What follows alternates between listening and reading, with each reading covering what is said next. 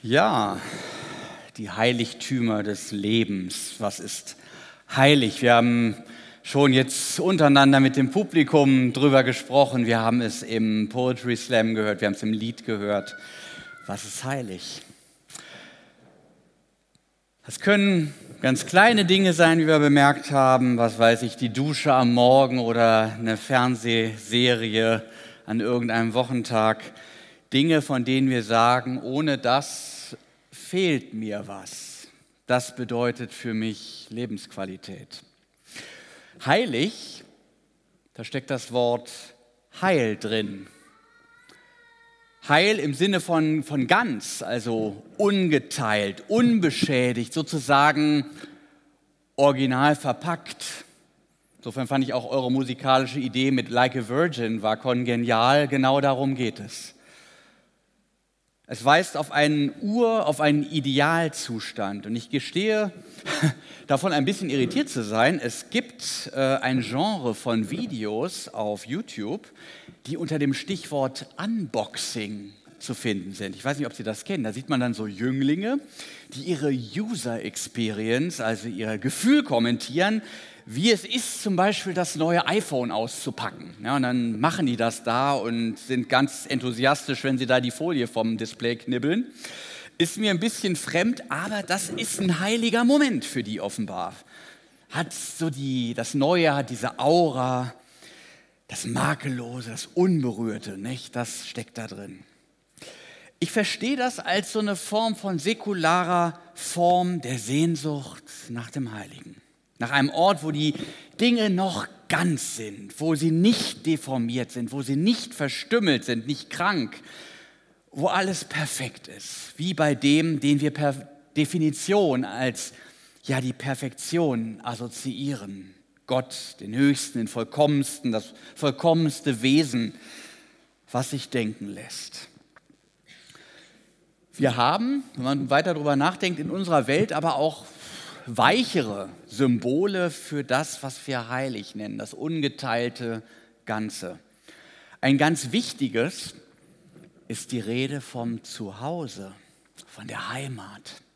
Orte, die in der Erinnerung fast so was Wehmütiges auslösen, fast magisch sind. Zuhause, der Geruch, die Farben, vielleicht das Knarzen der Treppe, wenn man die Stufen hochgeht, das Lichtspiel im, der Schatten im Garten, all so etwas ist fast unaussprechlich. Und wir hatten ja in der Vergangenheit hier im Expo-Wahl immer mal wieder die Geschichte vom verlorenen Sohn gehört, nicht von diesem Sohn, der dann irgendwann nach Hause kommt. Was wir uns dabei klar machen müssen, bei diesem Gleichnis erzählt Jesus nicht nur eine individuelle Geschichte, sondern die Geschichte der gesamten Menschheit steckt da drin. Wir Menschen, wir ziehen aus, wenn wir uns neue Lebensentwürfe machen. Wir gehen gleichsam in ein fremdes Land, ein unbekanntes Territorium, weil wir uns davon ein besseres Leben versprechen. Manches klappt, aber wir erleben auch herbe Enttäuschungen und erinnern uns dann sozusagen im übertragenen Sinne an das gute Essen im Elternhaus. Das bedeutet, in all den Täuschungen und Enttäuschungen unseres Lebens schwingt diese Sehnsucht nach Zuhause mit. Vielleicht sogar einem anderen Zuhause, als wir es tatsächlich hatten.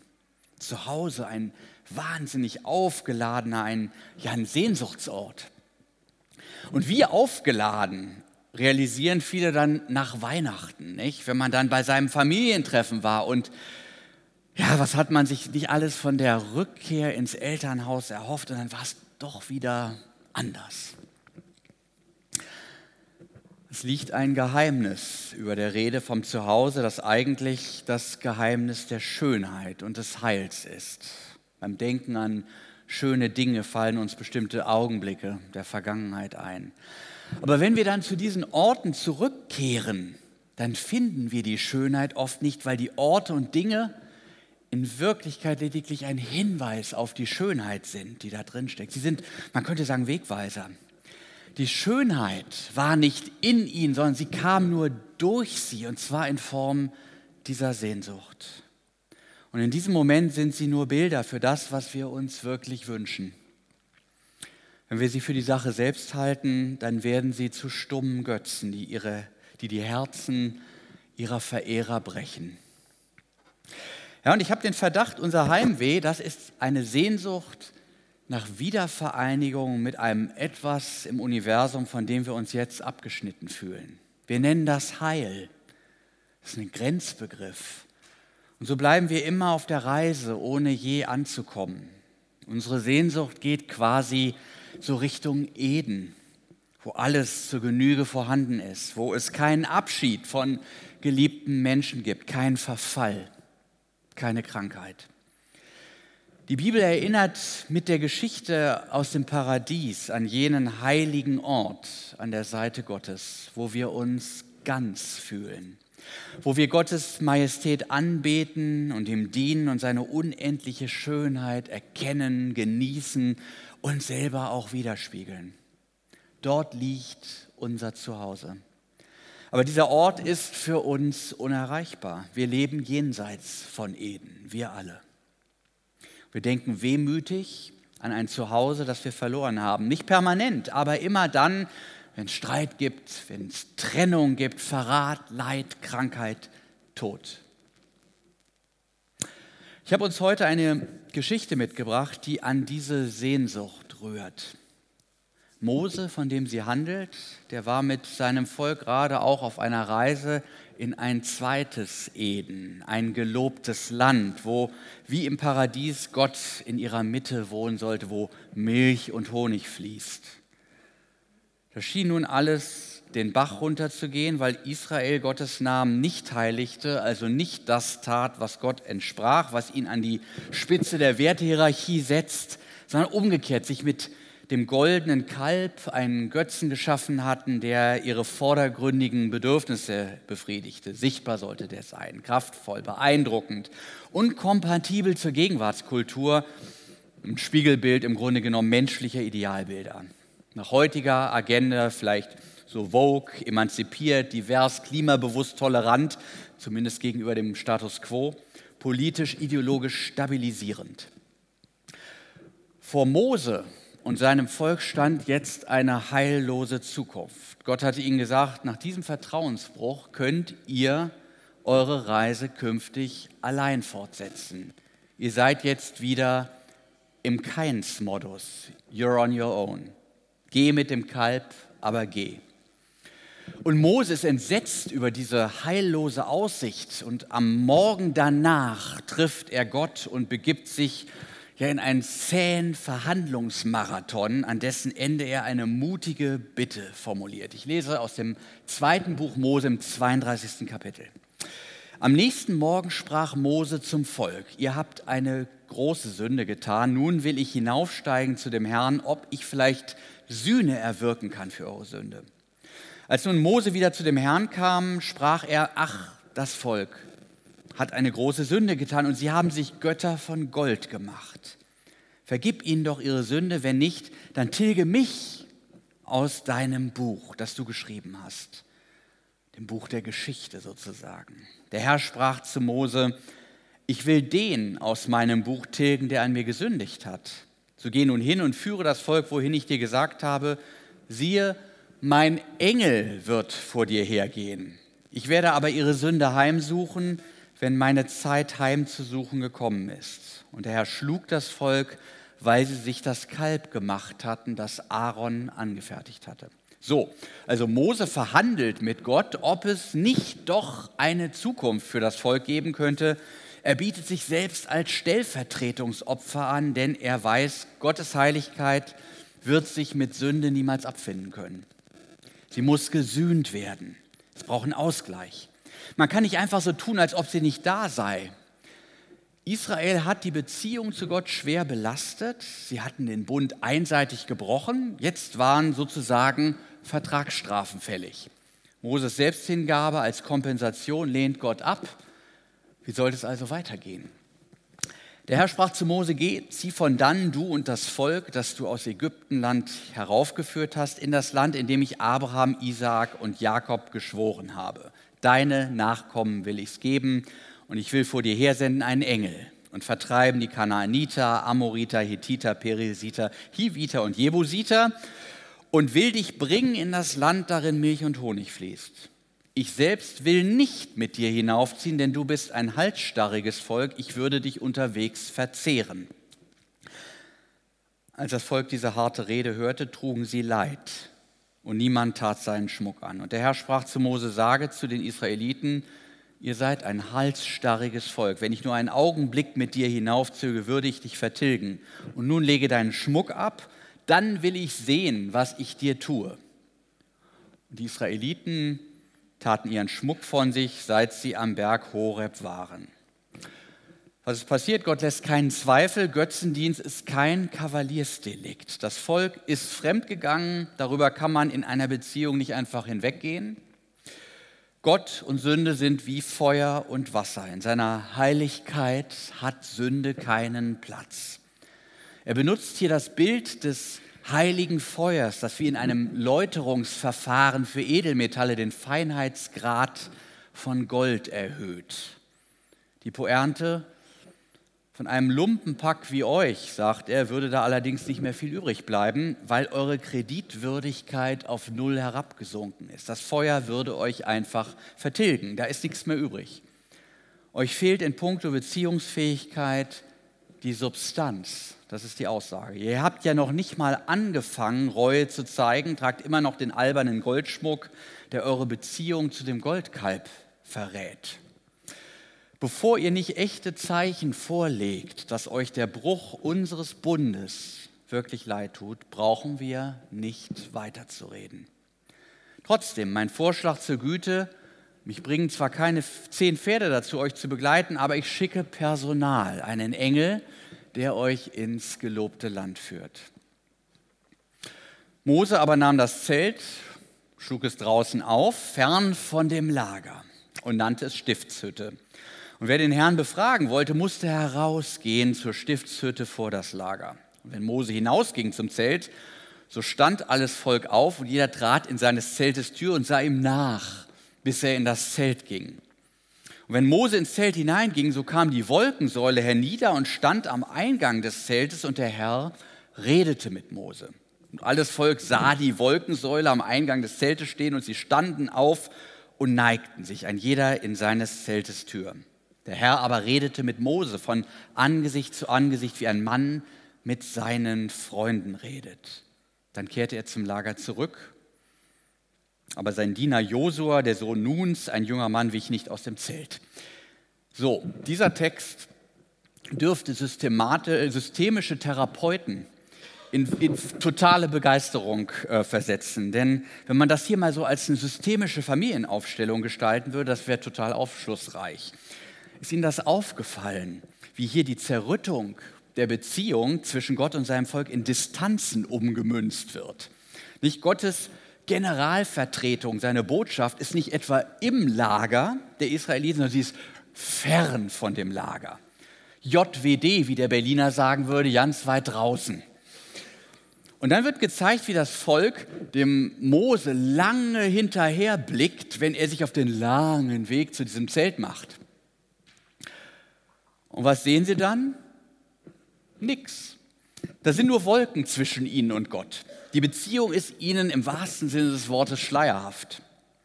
Die Sünden des Volkes hat dazu geführt, dass ihr Kontakt zu Gott völlig zersetzt ist. Kommunikation läuft nur noch über den Beziehungsmediator Mose. So, und die verhandeln jetzt weiter.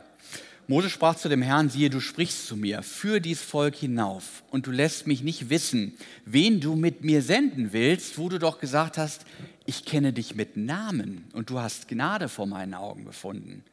Habe ich denn Gnade vor deinen Augen gefunden, so lass mich deinen Weg auch wissen, damit ich dich erkenne und Gnade vor deinen Augen finde. Und sieh doch, dass dies Volk dein Volk ist. Er sprach, mein Angesicht soll vorangehen, ich will dich zur Ruhe leiten. Mose aber sprach zu ihm, wenn nicht dein Angesicht vorangeht, so führe uns nicht von hier hinauf. Denn woran soll ich erkannt werden, woran soll erkannt werden, dass ich und dein Volk vor deinen Augen Gnade gefunden haben? Wenn nicht daran, dass du mit uns gehst, sodass ich und dein Volk erhoben werden vor allen Völkern, die auf dem Erdboden sind. Der Herr sprach zu Mose, auch das was du jetzt gesagt hast, will ich tun. Denn du hast Gnade vor meinen Augen gefunden und ich kenne dich mit Namen. Und Mose sprach, lass mich deine Herrlichkeit sehen. Und er sprach, ich will vor deinem Angesicht all meine Güte vorübergehen lassen und will ausrufen den Namen des Herrn vor dir. Wem ich gnädig bin, dem bin ich gnädig und wessen ich mich erbarme, dessen erbarme ich mich. Und er sprach weiter, mein Angesicht kannst du nicht sehen, denn kein Mensch wird leben, der mich sieht. Und der Herr sprach weiter, sieh, es ist ein Raum bei mir, da sollst du auf dem Fels stehen. Wenn dann meine Herrlichkeit vorübergeht, will ich dich in die Felskluft stellen, meine Hand über dir halten, bis ich vorübergegangen bin. Dann will ich meine Hand von dir tun und du darfst hinter mir hersehen. Aber mein Angesicht kannst du nicht sehen. Und der Herr sprach zu Mose, hau dir zwei steinerne Tafeln zu, wie die ersten waren, dass ich die Worte darauf schreibe, die auf den ersten Tafeln standen, welche du zerbrochen hast, nämlich in dem Wutanfall, als er das Kalb da gesehen hat. Ähm, und sei morgen bereit, dass du früh auf den Berg Sinai steigst und dort zu mir trittst auf dem Gipfel des Berges. Lass niemand mit dir hinaufsteigen, es soll auch niemand gesehen werden auf dem ganzen Berge, auch kein Schaf und Rind. Lass weiden gegen diesen Berg hin. Mose hieb zwei steinerne Tafeln zu, wie die ersten waren, stand am Morgen früh auf und stieg auf den Berg Sinai, wie ihm der Herr geboten hatte, nahm die zwei steinernen Tafeln in seine Hand. Da kam der Herr hernieder in einer Wolke, trat da selbst zu ihm und er rief aus den Namen des Herrn. Und der Herr ging vor seinem Angesicht vorüber und er rief aus, Herr, Herr, Gott barmherzig und gnädig und geduldig und von großer Gnade und Treue, der da Tausenden Gnade gewährt und vergibt Missetat, Übertretung und Sünde. Aber ungestraft lässt er niemand, sondern sucht die Missetat der Väter heim an Kindern und Kindeskindern bis ins dritte und vierte Glied, die dritte und vierte Generation. Und Mose neigte sich eilends zur Erde und betete an und sprach, Hab ich, Herr, Gnade vor deinen Augen gefunden, so gehe der Herr in unserer Mitte, denn es ist ein halsstarriges Volk. Und vergib uns unsere Missetat und Sünde und lass uns dein Erbbesitz sein. Und der Herr sprach, siehe, ich will einen Bund schließen, also ein neuer Bund. Vor deinem ganzen Volk will ich Wunder tun, wie sie nicht geschaffen sind in allen Landen, unter allen Völkern. Und das ganze Volk, in dessen Mitte du bist, soll des Herrn Werk sehen. Denn wunderbar wird sein, was ich an dir tun werde. Halte, was ich dir heute gebiete. Ich habe uns diesen langen Text jetzt mal wirklich ganz vorgelesen, weil wir hier an Mose im Gegensatz zu dem Tun des Volkes zuvor ersehen können, was es bedeutet, den Namen Gottes zu heiligen. Wie wir ja im Vater unser immer beten, nicht dein Name werde geheiligt. Das bedeutet in erster Linie, Gott beim Wort zu nehmen, ihn auf das festzunageln, was er von sich zeigt, was er von sich offenbart.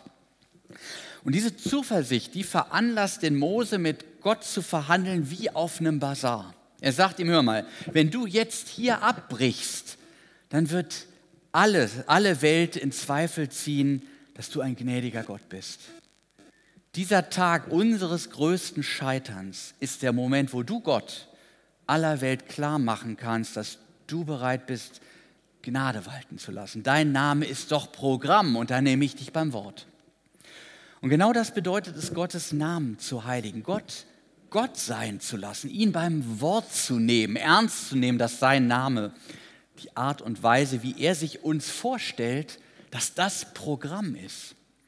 Nicht sich so einen eigenen Gott zu kneten, der unseren Wünschen entspricht und dann schlechterdings nur ein stummes Fantasieprodukt ist. Nein, Gott hat einen Namen, er hat sich vorgestellt und dieser Name ist Programm.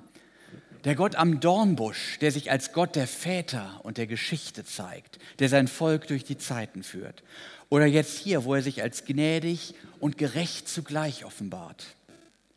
Und dabei wird eine ganz paradoxe Wahrheit sichtbar. Das Volk, das sich seinen Götzen schafft, ein Kalb, das alle Sehnsüchte nach Kraft, Vitalität und Fruchtbarkeit bündelt und zudem ein Opfer an den Zeitgeist bzw. die herrschende Leitkultur ist, denn die Kanaanäer haben zufällig auch ein Kalb, was sie anbeten, ein Stierbild. Nicht? Jetzt haben sie schon so einen volkstümlichen Gott sich gebastelt, Aber sie haben nicht mal ein heißes Gebetsleben, sollte man ja denken. Nicht? Man hat sich jetzt so einen Designgott, der ist so, wie man es haben möchte, aber mit dem kann man gar nicht reden. Ja, die stehen da blöd und sprachlos rum und müssen immer gucken, wie der Mose in das Zelt wandert und mit seinem Gott im Gespräch ist. Ewig lange nicht, im, ist, da, ist, er, ist er da dann weg und die stehen da alle und gucken und sie könnten ja mit ihrem Kalb reden, tun sie aber nicht. Die stehen da blöd rum. Ja, ja weil nämlich Mose mit einem lebendigen Gott im Gespräch ist, ein wahres Gegenüber hat, der ihm wirklich was zu sagen hat. Und zwar nicht etwa, indem er ihm nach dem Mund redet, nicht? Der ist zwar gnädig, da hätten viele schon abgebrochen, hat gesagt, ja, jetzt äh, den Rest der Botschaft wollen wir gar nicht wissen, nicht? Nein, der ist auch gerecht. Der sagt nicht Schwamm drüber oder kann ja mal passieren, sondern der sagt, ich bin heilig und ihr sollt auch heilig sein. Und solange ihr das nicht seid, haltet ihr besser Abstand.